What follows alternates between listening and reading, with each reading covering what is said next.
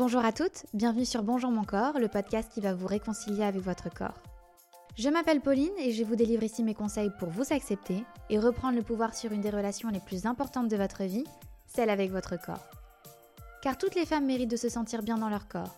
Toutes les femmes méritent de découvrir que le seul corps idéal, c'est finalement le leur. Alors aujourd'hui, nous avions envie de vous faire découvrir ces femmes nous racontant leur rapport au corps, leur rapport avec elles-mêmes. C'est la mission que nous nous sommes donnée avec Darjeeling, la marque de lingerie pour toutes les féminités, du bonnet A au bonnet H. Vous êtes invité à découvrir cet instant complice, en toute intimité sur la parenthèse Darjeeling, un podcast Bonjour mon corps. Hello mes j'espère que vous allez bien. Je suis ravie de vous retrouver aujourd'hui pour un nouvel épisode de ce podcast co-créé avec la marque de lingerie Darjeeling. Et aujourd'hui, je reçois Natacha. Natacha est l'auteur du livre Belle et bien dans son âge qui est sorti récemment aux éditions Le Duc. Un livre qui permet à toutes les femmes de comprendre que vieillir et que la ménopause ne sont en rien une fatalité. Bien au contraire, on peut saisir cette période comme une nouvelle opportunité de se construire une vie à son image. Alors mes douces, vraiment peu importe votre âge aujourd'hui, je vous conseille vivement de vous plonger dans cet épisode. Car on est toutes conscientes de cette pression qui pèse sur les femmes aujourd'hui, la peur de vieillir, de se sentir invisible et moins femme. Bref, réconciliez-vous avec la vie, parce que c'est ça finalement vieillir, grandir et vivre. Alors sans plus attendre, je vous laisse reprendre votre liberté à travers mon échange en toute intimité avec Natacha Zikowski. Bonjour Natacha. Bonjour Pauline. Et eh ben, je suis ravie de te recevoir aujourd'hui pour ce troisième épisode du podcast, donc co-créé avec la marque de lingerie Darjeeling. Et dans un premier temps, Natacha, je vais te laisser te présenter de la façon dont tu le souhaites. Donc ici, il n'y a pas de case à cocher, vraiment sens-toi libre d'être toi-même. Alors, je m'appelle Natacha Zikowski et depuis une vingtaine d'années, en fait, je suis publicitaire à la base et j'ai eu la chance de travailler euh, pour des grandes marques de beauté, de mode, de luxe. Et très rapidement, je me suis spécialisée dans tout ce qui était la beauté des femmes, entendue au sens large. Mhm. Comprenant la santé bien évidemment, le bien-être, le développement personnel, puisque la beauté pour moi c'est pas juste en fait l'apparence, la qualité de la peau ou les rides. La beauté c'est beaucoup plus profond, c'est quelque chose qui est très intérieur aussi bien qu'extérieur. Et il faut travailler sur les deux aspects. Donc j'ai fait ça et chemin faisant, ça m'a permis de rencontrer énormément de médecins, de chercheurs, de, euh, de thérapeutes, de, gens comme ça, très spécialisés aussi dans toutes les médecines alternatives. Et mhm.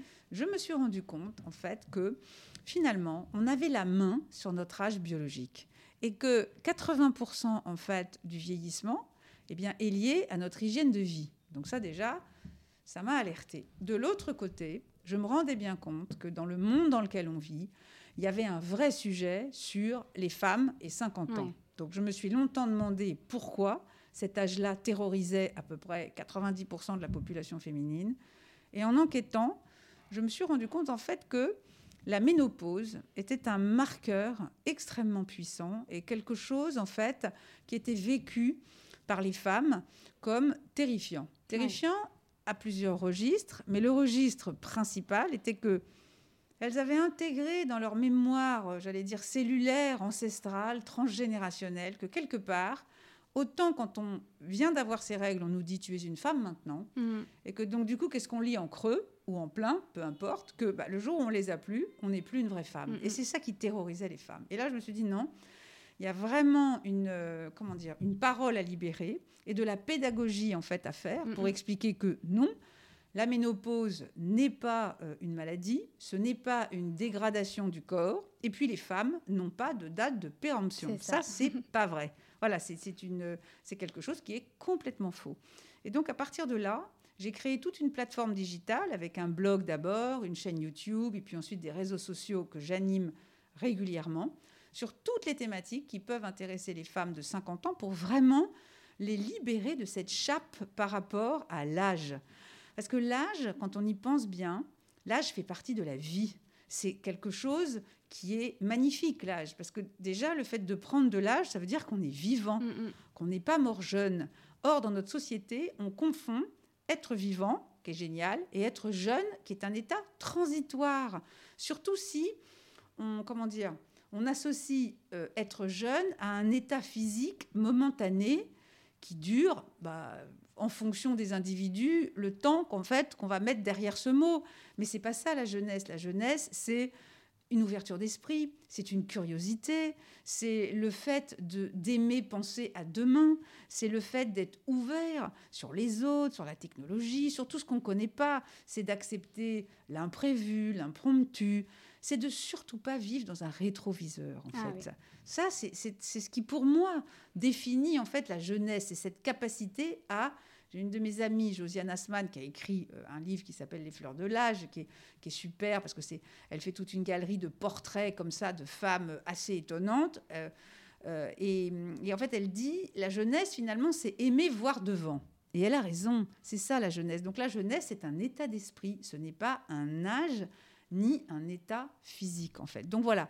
Et tout ça, en fait, tout ce que j'échange et je partage sur mes, mes différentes plateformes, eh bien, j'en ai fait un livre. Ouais pour véritablement donner un mode d'emploi aux femmes en leur disant mais respirer un grand coup, prendre de l'âge et vieillir, c'est deux choses complètement différentes et qui n'ont mais rien à voir. Et on a la main sur notre âge biologique à partir du moment où on comprend comment marche notre corps. Il y, a pas, il y a, y a, ce que je voulais enlever, moi, c'est cette, cette espèce de notion qui dirait que euh, oui, euh, euh, à partir de 50 ans, du fait de la ménopause, le corps des femmes se dégrade et c'est leur date de péremption.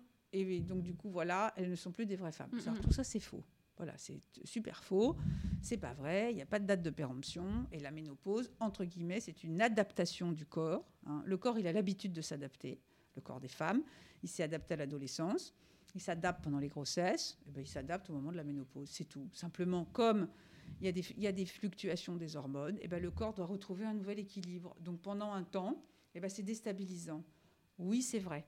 Hein. et, le, le, truc que je trouve assez redoutable, et c'est pour ça que c'est très important de libérer la parole autour de la ménopause, c'est que la ménopause, c'est pas un matin, on se réveille et on est ménopausé. Non, ouais, c'est un, un, processus. C'est un ouais. processus mmh. donc, qui peut durer entre 5 et 8 ans. C'est-à-dire que d'abord, il y a ce qu'on appelle la préménopause, mmh. donc quand les cycles deviennent irréguliers.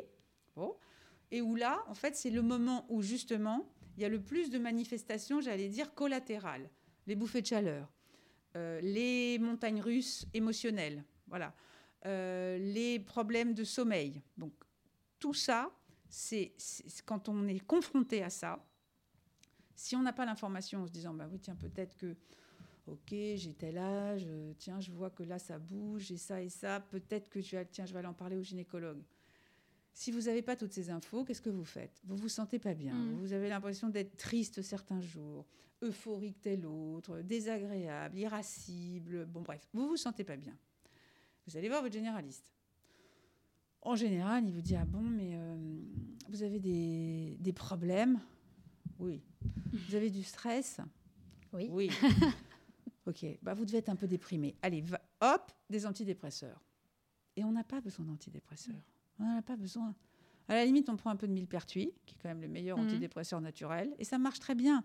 Hein, et on prend des oméga 3 pour l'humeur. Vous voyez, donc il y a des façons, en fait, de pallier ces, euh, j'allais dire, ces, ces, effets collatéraux en fait de, ce, de, ce, de, cette fluctuation des oestrogènes. Il y en a plein des possibilités naturelles. Hein. Euh, encore faut-il que les femmes sachent que la préménopause existe. La ménopause, c'est un an sans règles. Hein, et après, il y a la post-ménopause. Ce sont trois phases, mmh. trois moments différents avec des symptômes différents. Mais si on n'en parle pas, comment on peut le savoir? Non, c'est vrai. Ouais. C'est impossible, en fait, de savoir ça.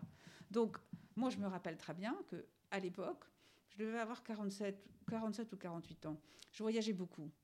Donc, j'avais des cycles irréguliers. Je me suis dit, c'est normal, je voyage. Donc, je suis en décalage horaire tout le temps. Très bien. J'avais aussi l'humeur qui bougeait. Je me dis, tiens, c'est bizarre quand même cette histoire. Bon, c'est peut-être parce que je suis fatiguée, euh, à cause des décalages horaires. Bon. Lors d'un contrôle chez les gynécologues, je lui raconte tout ça. Et là, il me dit, attendez, on va faire les dosages, etc. Et ça, il m'a dit, écoutez, c'est plutôt la ménopause qui va arriver. Donc là, vous êtes en, en période de préménopause, voilà. Donc, et qui m'a donné l'information. Après, je suis allée me renseigner, je suis allée lire mmh. des choses, voilà. Mais si vous allez juste voir un généraliste, lui, peut-être qu'il n'est pas formé à ça, j'en sais rien, moi, comment ils sont formés. Il n'a pas forcément le réflexe de vous parler de ça. Donc tout de suite, on va prendre le médicament, parce qu'on considère toujours qu'il y a un truc miraculeux.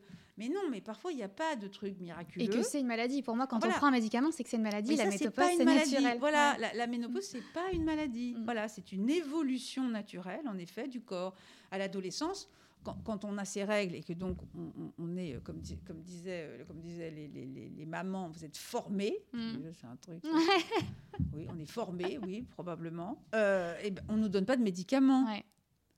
donc, je vois pas pourquoi, au moment de la ménopause, il faudrait forcément prendre des médicaments. Après, il y a autant de cas, de, il y a autant de façons de vivre sa ménopause que de femmes. Donc, après, il y a les ménopauses, les ménopauses précoces aussi. Oui. Il y a des femmes à 40 ans qui sont. Alors, ça, c'est autre chose. Ça, je l'ai découvert dans un film, sinon, je n'en avais jamais entendu parler et euh, ça m'a pas mal questionné. Et eh oui, et ça, c'est autre chose encore. Mm. Là, c'est, ça ne se gère pas de la même façon. Parce que là, en effet, par rapport au risque d'ostéoporose, par rapport à plein de choses, ça ne se gère pas pareil. Donc là, c'est vraiment les, entre guillemets, les médecins qui peuvent aider les femmes qui se retrouvent dans ces mm. situations-là. Mais sinon, il faut d'abord dialoguer avec le, avec le corps médical et considérer que son médecin, c'est en fait euh, une sorte de life coach. C'est un espèce de partenaire de vie. Il n'a pas de baguette magique, le mm. médecin. Donc, si on ne fait pas attention soi-même à sa santé, il y a un moment, il ne pourra pas toujours apporter des réponses. Hein. Et puis, euh, moi, je trouve qu'il est toujours plus intéressant de soigner sa santé que de soigner une maladie. Voilà. Donc, soigner sa santé, c'est prendre soin de soi, être à l'écoute de son corps. Et le corps, il parle. Voilà. Et donc, quand il parle au moment de la ménopause, eh ben c'est que il a toutes ces fluctuations à gérer, il ne sait pas forcément le faire, donc il donne des signaux en disant voilà là, alors là je, suis paumé, je ne sais pas bien quoi faire, voilà. Et donc, ok, donc euh, tout à coup, euh, notre hypothalamus qui, gère en fait notre rapport au chaud et au froid, il est, il est déséquilibré. Donc lui, tout à coup, il pense qu'il fait froid, pouf, il envoie du chaud, une bouffée de chaleur. Parfois, il pense qu'il fait froid et c'est l'inverse, on aurait besoin de chaud. C'est comme ça. Mais au bout d'un moment, il se régule. Donc, voilà, il faut un peu de patience et, et surtout ne pas hésiter à en parler. Mm. Voilà, et, à échanger. Il n'y a pas de honte. C'est pas honteux la ménopause. C'est pas. Euh, c'est pas quelque chose d'honteux. Voilà. Il faut l'accompagner, finalement, c'est une phase. Parce que des changements dans la vie d'une femme, comme tu l'as dit tout à l'heure, il y en a énormément. Donc là, c'est juste un nouveau changement, c'est pas une fatalité, c'est juste euh, une nouvelle période de sa vie. Ou aussi, euh, enfin, moi, j'ai toujours entendu dire que la ménopause, c'était un moment où, effectivement, comme tu l'as dit tout à l'heure, euh, on entend que les, les, femmes ne sont plus femmes, qu'il y a une date de péremption. Et au final, si c'était l'opportunité pour les femmes de de vivre leur vie, de se sentir libre et de reprendre le pouvoir sur leur corps, sur leur vie, etc. Et de leur dire, OK, ça c'est mon moment et je décide d'être celle que j'ai envie d'être et, d'en profiter enfin librement. Bah, bien sûr, mais ça, ça demande un travail sur soi. Mm. Ce qui est très important, c'est pourquoi 50 ans, c'est une période qui déstabilise? Alors j'allais dire hommes et femmes, et les femmes peut-être encore plus que les hommes, parce qu'on n'a pas... Il n'y a, pas les mêmes contraintes sur l'apparence physique pour les hommes. Il faut quand même être clair, au bout d'un moment, sur les femmes pèse une charge qui est quand même assez importante sur leur, euh, je dirais, leur représentation corporelle. Voilà, avec des normes qui quand même restent euh, assez euh, importantes dans notre société. Tout à fait. Donc, pourquoi il y a ça? C'est parce que quelque part, il y a une espèce d'équation maléfique que nous portons sur nos épaules, j'allais dire en transgénérationnel, qui est de dire le corps en bonne santé d'une femme est le corps qui peut se reproduire. Donc, comme on désire rarement quelque chose qui n'est pas en bonne santé, ça veut dire que la femme désirable est la femme qui se reproduit. En plus, comme on vit dans une société judéo-chrétienne, hmm. ça fonctionne le message. Bon. Donc, qu'est-ce qu'elles entendent, les femmes? Elles entendent, eh ben, à partir du moment où je ne pourrai plus avoir d'enfants, je ne vais plus être désirable. Ce qui est super faux. Hmm, hmm. Le corps reste désirant et désirable. C'est vraiment un rapport de soi à soi. Mais il faut s'aimer soi et se trouver déjà et être en accord avec soi-même pour que les autres le perçoivent comme ça. C'est-à-dire que c'est ce qu'on aimait aussi. Si on, on émet une sorte de malaise par rapport à son corps, ben, la personne en face, elle va forcément recevoir ce malaise, ou en tout cas le sentir, ce malaise. C'est euh, chacun ou chacune qui va définir en fait le, la façon dont, dont, elle a envie de se percevoir. Voilà, c'est ça, c'est très personnel. Vous voyez, c'est pas euh, c'est pas une nouvelle injonction finalement. Non, c'est pas une injonction. Voilà, mm. c'est ça. C'est pas des nouvelles injonctions. C'est mm. que le, la transition du milieu de vie, parce que 50 ans, c'est une transition du milieu de vie, c'est un moment où quand même, en effet, bon bah, on a, on fait une espèce de, de bilan, c'est-à-dire de bah voilà, on, on, a, euh, on, a, on, a, on, a, développé sa carrière, sa vie de famille, si on avait envie d'en avoir une. Euh, on, a, on arrive à un moment où c'est vrai, dans la société française, en tout cas, le monde du travail a un problème avec les, les, individus de 50 ans. De toute façon, à partir de 45 ans, on commence à vous dire que vous êtes senior. Donc là, déjà, ça, c'est quand même très, euh, très particulier. Et à partir de 50 ans, qui va employer quelqu'un de 50 ans? Vous comprenez très bien que vous allez créer votre propre travail. Donc, c'est un sujet. Voilà. Et donc, c'est un sujet aussi de déstabilisation. Parce qu'à ce moment-là, les femmes se disent bon, bah mince, je. Je suis invisible. Finalement. Oui, c'est mm. ça. Et, euh, et, et c'est pas si facile que mm. ça que de conserver une visibilité. Mais pour que cette transition du milieu de vie, qui évidemment ça tangue, parce que en règle générale, vous sentez que bon, dans votre boulot, c'est peut-être plus tout à fait pareil. Si vous aviez des enfants, bah, ils sont partis ou en train de partir. Vous avez un compagnon ou pas, un mari ou pas. Bon, bah voilà, quel est l'état de la relation? En fait, c'est un moment où vraiment on se pose plein de questions pour le rebond d'après, pour définir ce dont on va avoir envie après. Comment j'ai envie de vivre après? Voilà. Et juste, et la ménopause, c'est pareil. C'est quelle va être ma définition de ma féminité mmh. une fois que je suis sortie en fait de euh, cette, cette, définition de la féminité qui passe beaucoup par la maternité pour, pour beaucoup de femmes. Donc à partir du moment où on vous coupe de la maternité, enfin ou en tout cas ça s'arrête, comment je redéfinis en fait ma féminité, ma séduction, euh, voilà. qui je suis et quelle est ma place, parce que on entend voilà. souvent des femmes que j'accompagne par exemple qui post grossesse, qui me disent maintenant je suis juste une mère. En fait, donc c'est retrouver son rôle de femme euh, à proprement parler. C'est ça. Et donc, tout ça, c'est du travail sur ouais. soi. Il ne faut pas mésestimer le fait que pour vraiment euh, prendre de l'âge d'une façon agréable, le travail sur soi est fondamental. Et ça, c'est une bonne partie de ton livre, justement. Oui. C'est euh, comment apprendre à avoir plus confiance en soi, s'assumer. Et il euh, y avait justement une, une, citation que je trouvais géniale sur l'autocompassion, où tu dis que euh, en chacune de nous réside à la fois le tyran, le juge et la victime, et l'autocompassion est l'antidote absolu. Donc c'est vraiment avoir cette bienveillance envers soi-même aussi. C'est surtout arrêter de juger. Mm. En fait, il y a deux poisons dans l'existence, c'est le jugement et la comparaison. C'est-à-dire que mm. qui vont ensemble. Ouais. Parce que quand on juge et qu'on se compare, de toute façon, ça va jamais. Mm -hmm. On n'est jamais assez grande, jamais assez mince, jamais assez. Euh, C'était une rédactrice américaine qui disait euh, Never to reach, never to sin. Ouais. Voilà, voilà, on n'est jamais assez riche, jamais assez Puis mince. On se compare jamais à moi aussi. Voilà, c'est ça. Okay. Donc, mm -hmm. quelque part, le, le fait de se, de se, juger et de se comparer fait qu'on est dans une insatisfaction permanente. Et ça, ça fait qu'on a une vibration qui est négative. Et quand on a une vibration négative, eh ben on attire en face des énergies qui ne sont pas des énergies positives. Et, il n'y a que nous qui pouvons nous réconcilier avec nous-mêmes. Quand on est plus jeune, on a une image idéalisée de soi qu'on s'est fabriquée avec notre éducation, les magazines qu'on a regardés, les modèles au cinéma qu'on nous a présentés. Voilà. On a cette image idéalisée de soi. Eh bien, tout le travail en fait de l'adulte et de la maturité, c'est de se libérer de ça, de se libérer en fait de cette image idéalisée de soi. Et ça, c'est du travail sur soi, que ce soit par la thérapie, par la méditation, par euh, la spiritualité, ouais, l'introspection, qu'elle soit laïque ou religieuse, mmh. peu importe, par une sorte d'introspection. On ne peut pas faire l'économie de ça, parce que c'est se rendre le meilleur service du monde que de travailler sur soi. Alors oui, c'est dur. Oui, il y a des, à un moment, bah, on relève ses manches et on se confronte à ses ombres, mais c'est super important. Parce que si on ne le fait pas, euh, il y a un moment, bah, ça remonte quand même. Mm. Et ça remonte, c'était euh, Jung qui disait, tout ce qu'on ne laisse pas affleurer à la conscience va revenir sous forme de destinée ou de destin. Et là, on se dit, c'est pas juste, ou c'est pas normal, ou je sais pas. Mais en fait, c'est le travail sur soi, c'est libérateur. Alors, c'est pas une partie de plaisir, certes, mais c'est libérateur. Mm. Et ça permet d'avancer. Et ça permet justement de laisser advenir la personne qu'on a envie d'être et d'être dans euh, le, le, le, c'est vrai que souvent euh, comment dire on a tout, toute la dire tout le corpus du développement personnel parle de s'aimer soi. Mais ça ça a l'air comme ça, quand on dit ça, on a l'impression que c'est un petit peu euh, bête. Mais non, comment est-ce qu'on peut aimer les autres si on ne s'aime pas Mm. soi-même déjà? Et s'aimer soi-même, ce n'est pas une démarche narcissique. Non. C'est ouais. pas vrai, c'est pas se regarder en se disant mon Dieu que je suis merveilleux. c'est pas ça. Ça c'est une façon euh, dévoyée de, de, de, de- de parler de l'amour de soi. L'amour de soi, c'est de la bienveillance par rapport à soi, c'est de la compassion. C'est le fait de se prendre par la main et de se parler comme on parlerait à sa meilleure Mhm. amie. Voilà, c'est ça la bienveillance par rapport à soi. Mais ça ne veut pas dire l'absence de lucidité. Tout à fait. C'est au contraire. Mais la lucidité, c'est pas le travail de sape. Hein, C'est pas être son bourreau.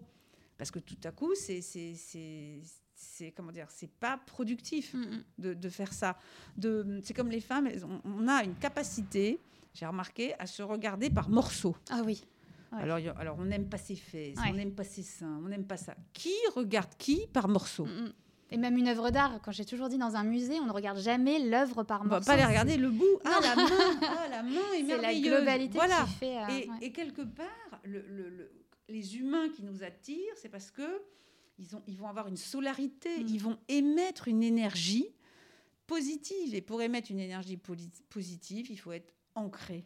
Il faut être en harmonie avec soi. Mais en harmonie avec soi, c'est en connaissant ses qualités, ses défauts, euh, et, et- et ce qu'on a envie de corriger, pas corriger, Mm. là où on a envie d'aller ou de pas aller. C'est, comment dire, c'est, à un moment arrêter de s'invectiver en permanence pour correspondre à une image projetée, Euh, que euh, être le, le- le- le- le- la, la bonne fille ou le bon fils pour ses parents, le père idéal pour ses enfants, la mère idéale, la femme idéale, Ouais, le dans une compagnon. case. Mm. Non, Mm. on est des humains. On est des humains et il y a un moment où euh, on, on a tout en nous, en fait, en vrai. Donc, on n'a pas besoin d'aller chercher toujours à l'extérieur le comment dire La validation. voilà la validation Mm. de ce que l'on est le regard des autres on est toujours en train de se dire qu'est-ce que les autres vont penser? Ouais. Bon. Moi la première hein. Euh, Mais c'est naturel. finalement, on se dit, bah, les autres, en fait, c'est au yoga que j'ai appris ça, au, au yoga Kundalini, euh, qui, qui m'a énormément Ouais. apporté, parce que j'ai eu la chance d'avoir vraiment des, des professeurs magnifiques, euh, qui disaient toujours, je suis autrui. En fait, on cherche tous la même chose. On veut tous être heureux. Après, on a chacun a sa définition du bonheur, mais tous, on cherche ça. Voilà, donc à la base. Une fois qu'on se dit ça, on se dit, bon, ok, alors j'ai cette personne en face de moi qui me semble être comme ça, comme ça, comme ça, mais en fait, je ne connais pas son histoire. Je ne sais pas pourquoi elle est comme ça. Mm. Je ne sais pas. Donc, avant de, de, de, de, juger, ce qui est intéressant, c'est d'essayer de comprendre la personne qu'on a en face de nous. Alors, c'est super facile à dire et parfois c'est très difficile à faire parce qu'on peut se retrouver confronté à des individus qui sont à l'opposé de nos valeurs, bien évidemment. Mais le, le- le- quand on pose cette équation que je suis autrui, et surtout quand on juge quelqu'un, en général, ce qu'on juge, c'est soi-même. C'est une blessure qu'on n'a pas, euh, qu'on a- qu'on n'a pas guérie. C'est un trait de caractère qu'on n'aime pas euh, ou qu'on adorerait avoir, que Ouais. la personne a, et donc ça nous met dans une rogne, mais par rapport à nous. En fait, c'est toujours par rapport à nous. Mm, mm. Donc, ce qui est intéressant quand on juge, c'est pas grave, mais c'est d'avoir le réflexe d'être en conscience de soi en se disant attends, attends, là, je suis en train de juger. Ouais. Mais qu'est-ce que je juge? Parce que là, j'ai eu cette espèce de phrase lapidaire pour cette personne. Mais je juge quoi? Ah ouais, moi j'ai peur d'être comme ça. Ah, Ouais. j'ai peur. J'ai peur ou j'ai envie.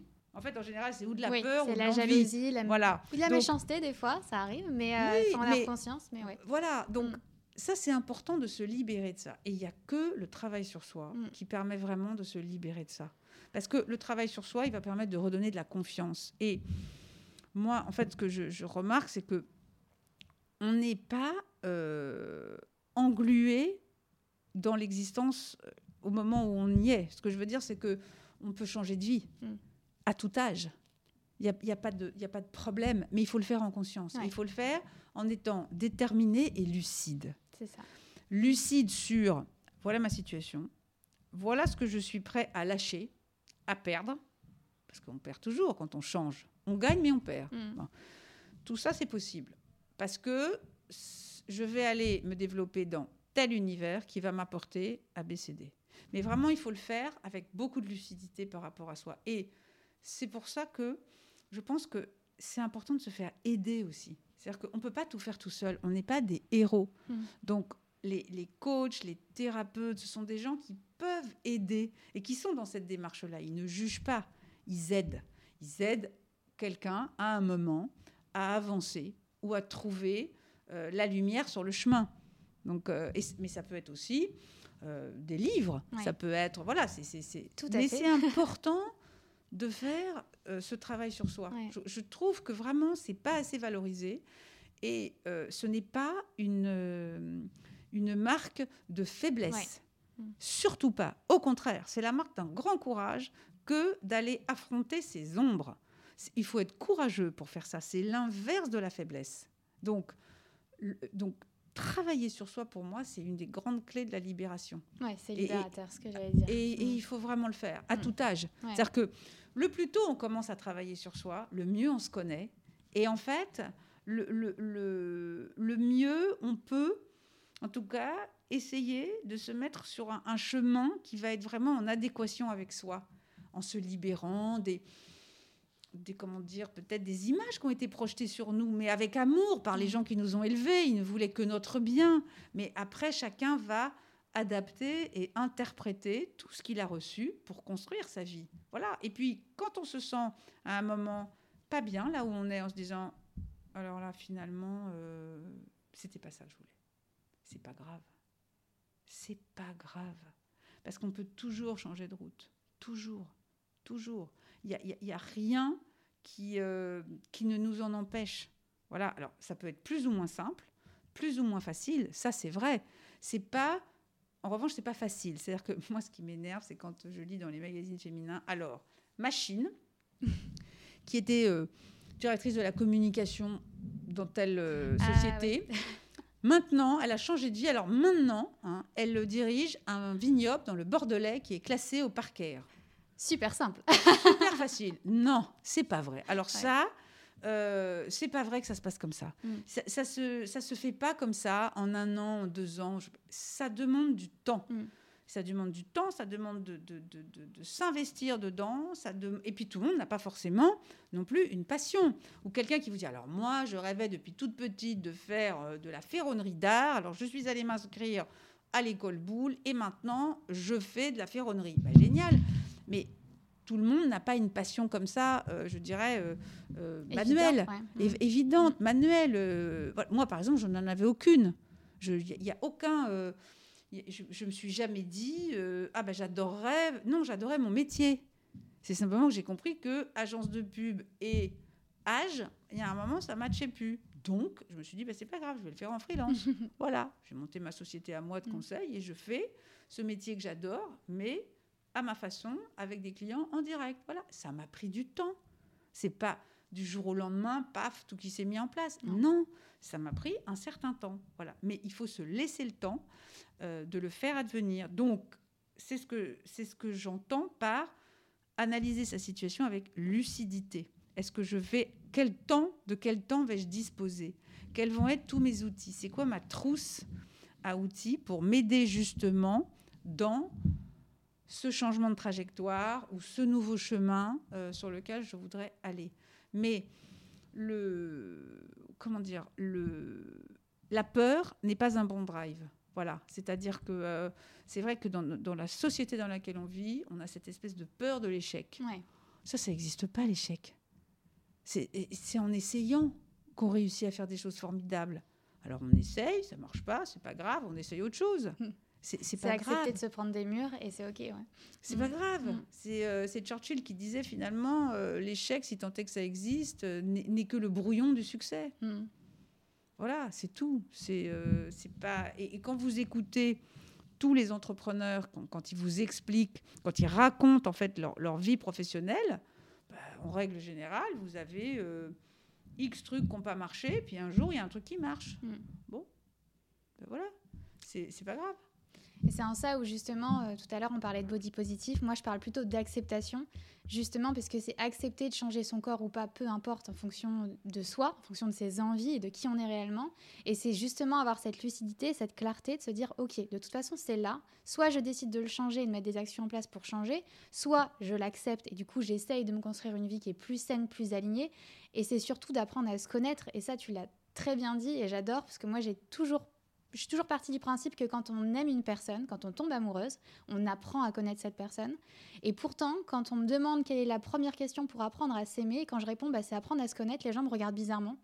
Mais quand il s'agit d'une tierce personne, pour nous, c'est normal d'apprendre à connaître une personne pour tomber amoureuse, mais avec nous, c'est pareil. Et c'est un, gros travail. Mais, euh, oui, moi, pour l'avoir fait euh, régulièrement, et j'ai changé de carrière aussi trois fois, alors que j'ai même pas 30 ans, et que les gens n'arrêtent pas de me répéter que je, voilà, je ne rentre pas dans une case, que je suis un profil atypique, volage. Et finalement, en fait, je me suis jamais sentie aussi heureuse que qu'en vivant à mon rythme, en fait. Oui, et puis surtout, je, je, pense que les cases, en fait, chacun, enfin les autres ont une capacité, ou en tout cas, on aime bien faire des cases parce que mm. c'est rassurant une ouais. case. Bon, bah, c'est rassurant si on a besoin de la case, mais il y a plein de gens qui fonctionnent pas comme ça. Donc euh, voilà, et, et, il faut pouvoir, il faut se donner cette liberté par rapport à soi-même. Et le connais-toi toi-même, mm.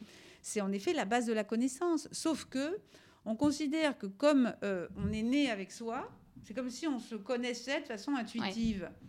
Je suis pas sûre, moi. Je suis pas sûre. Moi, je sais que depuis très longtemps, je travaille sur moi. Alors pas en permanence, mais euh, par phase et avec des gens différents. Bon, mais je, je, je crois que c'est la meilleure décision que j'ai jamais prise par rapport à moi-même.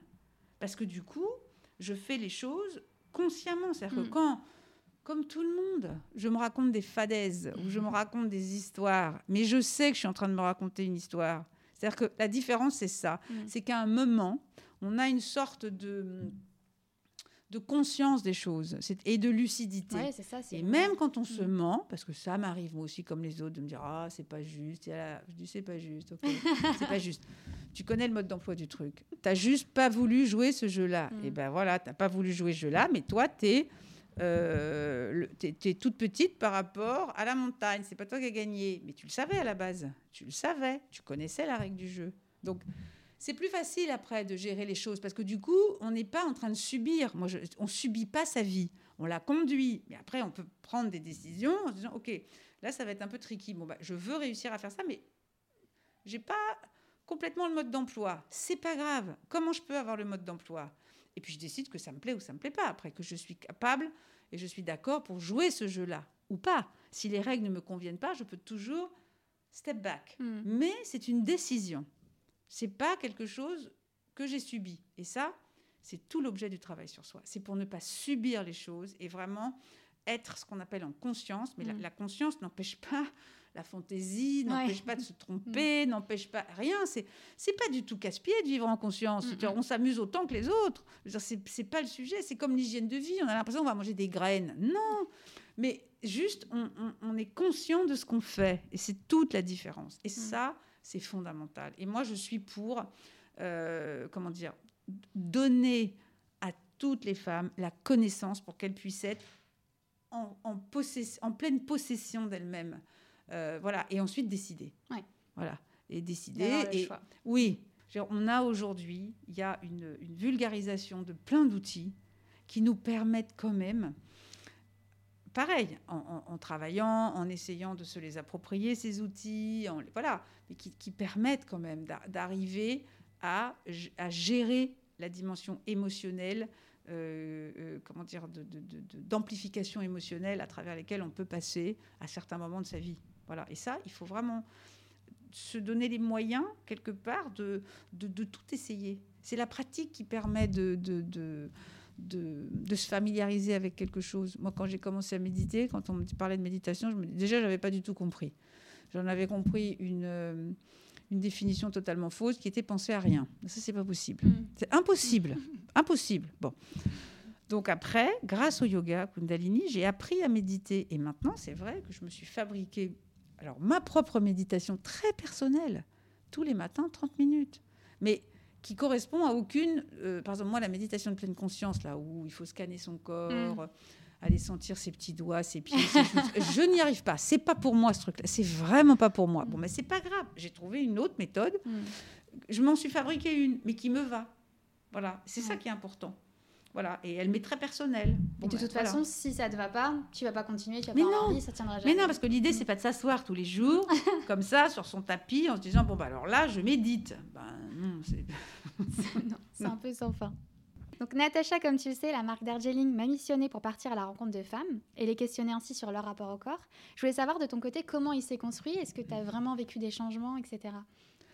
Alors moi, comme beaucoup, j'avais un corps idéal, enfin idéalisé plutôt. Donc j'aurais rêvé évidemment faire euh, 1m78, je n'en faisais qu'un m 75 ou en tout cas 1m80, avoir des jambes d'un mètre 20 comme Julia Roberts, la chevelure de Gisèle, hein, ce qui n'est pas mon cas. Donc ça, j'ai rêvé de ça pendant très longtemps. Euh, donc ça n'allait jamais.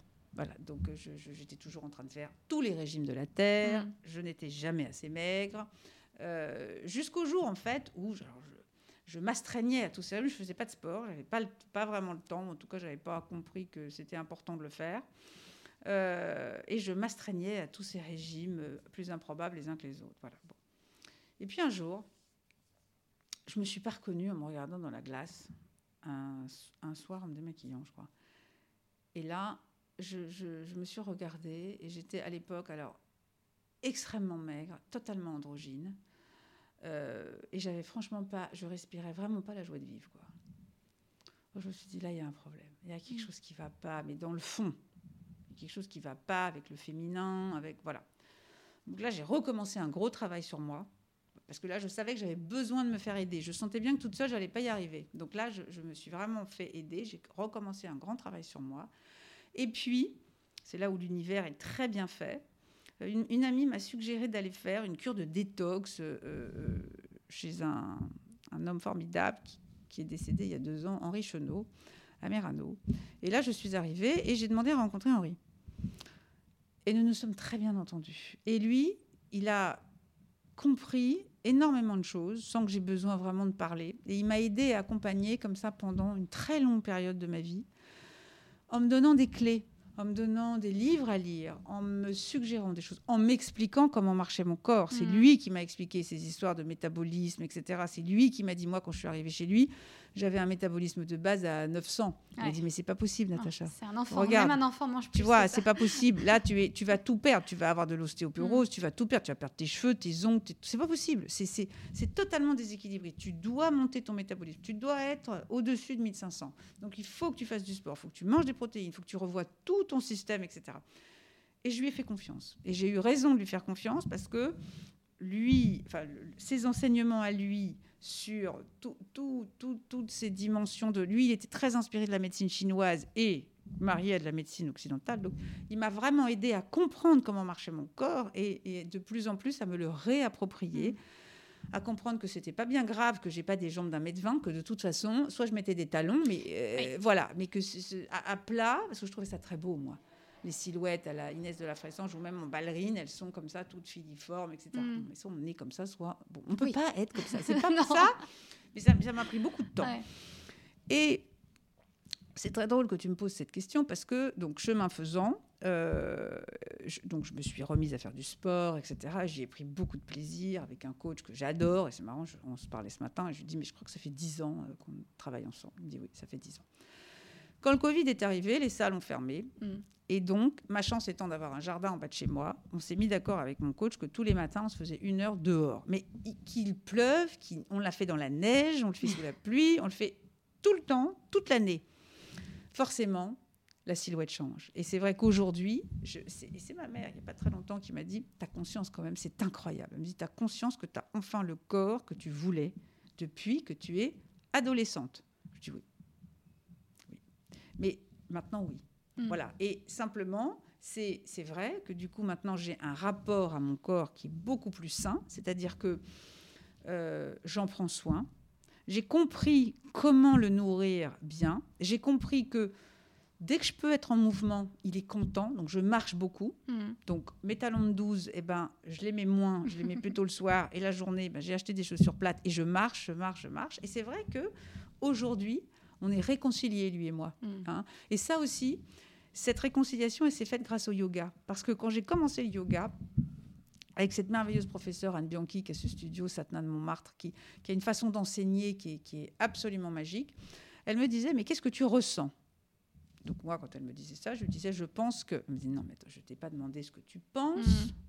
Je- je- ça, c'est ta tête. Je te demande ce que tu ressens. Ouais. Et là, je pleurais. Je lui dis, je peux pas te répondre, je sais pas. Je- en fait, je sais pas. Elle me dit, bah, Ouais, parce tu qu'on tout, ouais. tu vas le Mhm. travailler, tu vas voir. Et grâce à ce yoga kundalini qui est, qui est un chemin de la connaissance de soi, c'est vraiment, c'est vraiment une pratique qui est très intéressante pour ça, parce que c'est vrai qu'il y a une dimension de, de- de- de spirituelle qui est très importante, et puis c'est- pas juste, c'est pas du sport, quoi. C'est Mm. pas, c'est pas de faire des mouvements le sujet, c'est pas ça du tout. Ça m'a aidé à comprendre, euh, enfin ça m'a aidé à ressentir, voilà. Et à partir du moment où on ressent, bah, c'est beaucoup plus facile parce Mm. qu'on arrive à, à équilibrer. Donc euh, on arrive à avoir, enfin moi en tout cas, tout ça m'a permis d'avoir un rapport à mon corps complètement différent. Où aujourd'hui, je suis totalement en paix avec lui. Je le remercie. Je le remercie d'avoir traversé tout ce que je lui ai fait traverser, là, toutes ces maltraitances. Je le remercie vraiment parce que c'était de la maltraitance. Voilà. Et donc, c'est pour ça que, mais pour ne pas se maltraiter, il faut avoir la connaissance de ce, de ce dont on a besoin. Et c'est pour ça que dans mon livre, toute la première partie, c'est j'ai voulu faire cette pédagogie sur Mm. la connaissance et la compréhension du corps. Et donc, j'ai lu énormément de livres de médecine. J'ai fait relire mon livre Ouais. par un médecin, bien évidemment, pour être bien sûr que tout ce que je disais était juste. Et je, je sais que c'est juste. Euh, et, et parce qu'à partir de là, à partir du moment où vous avez cette connaissance, vous pouvez agir en conscience. Et moi, ça m'a tellement permis de me réconcilier avec moi-même que je le souhaite à tout le monde. C'est c'est mon, mon- vraiment mon objectif, c'est de dire, c'est de permettre à chaque femme de se réconcilier Mm. avec elle-même. Vous voyez, donc je, je n'ai pas grandi, je fais toujours 1m75, voilà. Vous voyez, c'est pas, euh, voilà. Maintenant, je, je, je sais que je suis en paix avec ça, mais ça m'a demandé beaucoup de travail. C'est faire équipe avec ton corps. Et- C'est faire équipe avec soi. Mm. Mais ce qui est très dangereux aujourd'hui, c'est que euh, les réseaux sociaux et toutes les images qui circulent, il y a un moment, il faut, faut- faut bien se dire que la, plu- la plupart de ces images, elles sont retouchées, elles sont, elles sont oui, déformées, Mm. dans le sens où, où moi, pour avoir fait des campagnes de beauté quasiment toute ma vie, je sais qu'on retouche tout. Je le sais. Tout est retouché, bien sûr. Donc, il- faut se, se méfier de ça. Mm. C'est euh, ce qui est important, c'est, par exemple, ce qui est important, c'est, c'est pour, pour euh, moi, je trouve hein, personnellement, c'est avoir une jolie peau, des rides. C'est normal d'avoir des rides. C'est normal. Après, on peut en avoir plus ou moins en fonction de, de- de son hygiène de vie. On peut les corriger. Aujourd'hui, la médecine esthétique permet de corriger tout ce qui nous fait pas plaisir. Eh bien, faut le faire si on en a envie.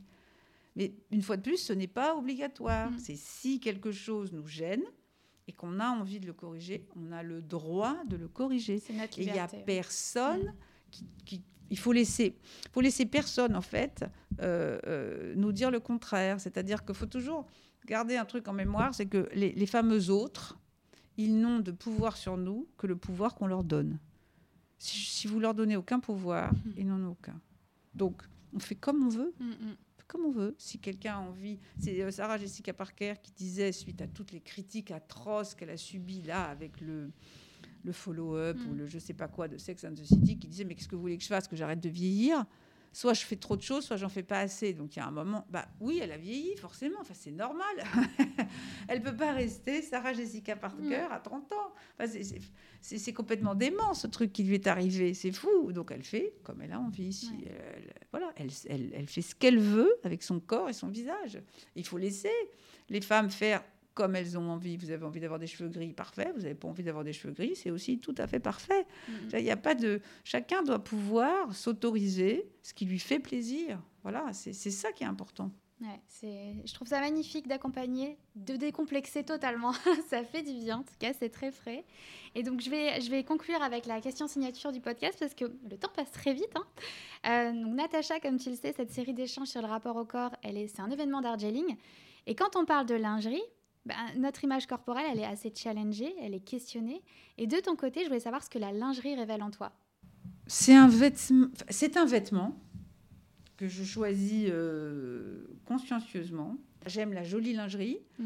euh, mais je vais pas y passer un temps infini non plus.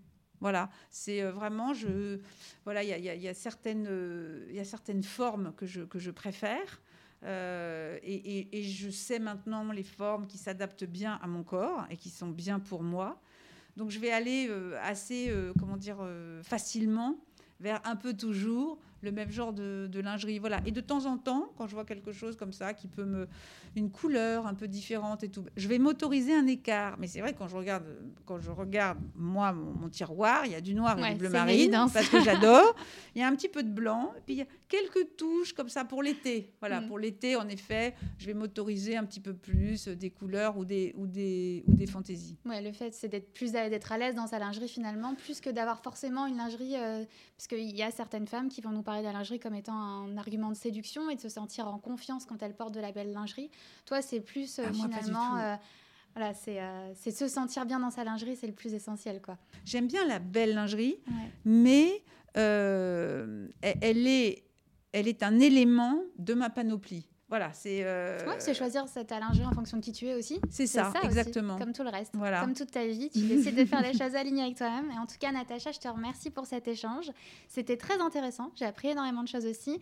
D'ailleurs, je vous mettrai donc les liens du livre euh, Bel et bien dans son âge, du coup, aux aux éditions Le Duc, euh, qui est déjà paru. hein, donc, n'hésitez pas. Et je vous mettrai aussi le lien du blog de Natacha, son compte Instagram, etc. Donc, si vous voulez en savoir plus, je vous invite à la retrouver sur les réseaux. Donc, merci Natacha, en tout cas. Merci Pauline, c'était très agréable de passer ce moment avec toi. Eh ben, C'était un plaisir. Et puis nous, on se retrouve très vite pour un nouvel épisode de ce podcast co-créé avec Darjeeling. N'oubliez pas, soyez indulgente envers vous-même. Parlez-vous comme si vous parleriez à votre petite sœur, à votre meilleure amie, à votre mère. Soyez votre plus grand soutien. Merci à vous d'avoir écouté cet épisode jusqu'au bout. Si ce message fait écho en vous, n'hésitez pas à le partager à une de vos amies, peut-être que ça lui fera le même effet. Vous pouvez également me laisser un petit mot ou noter cet épisode sur votre plateforme préférée. Ça me fait un bien fou de les lire et ça me motive réellement à continuer. Encore merci pour votre écoute et à bientôt sur le podcast de Bonjour mon corps.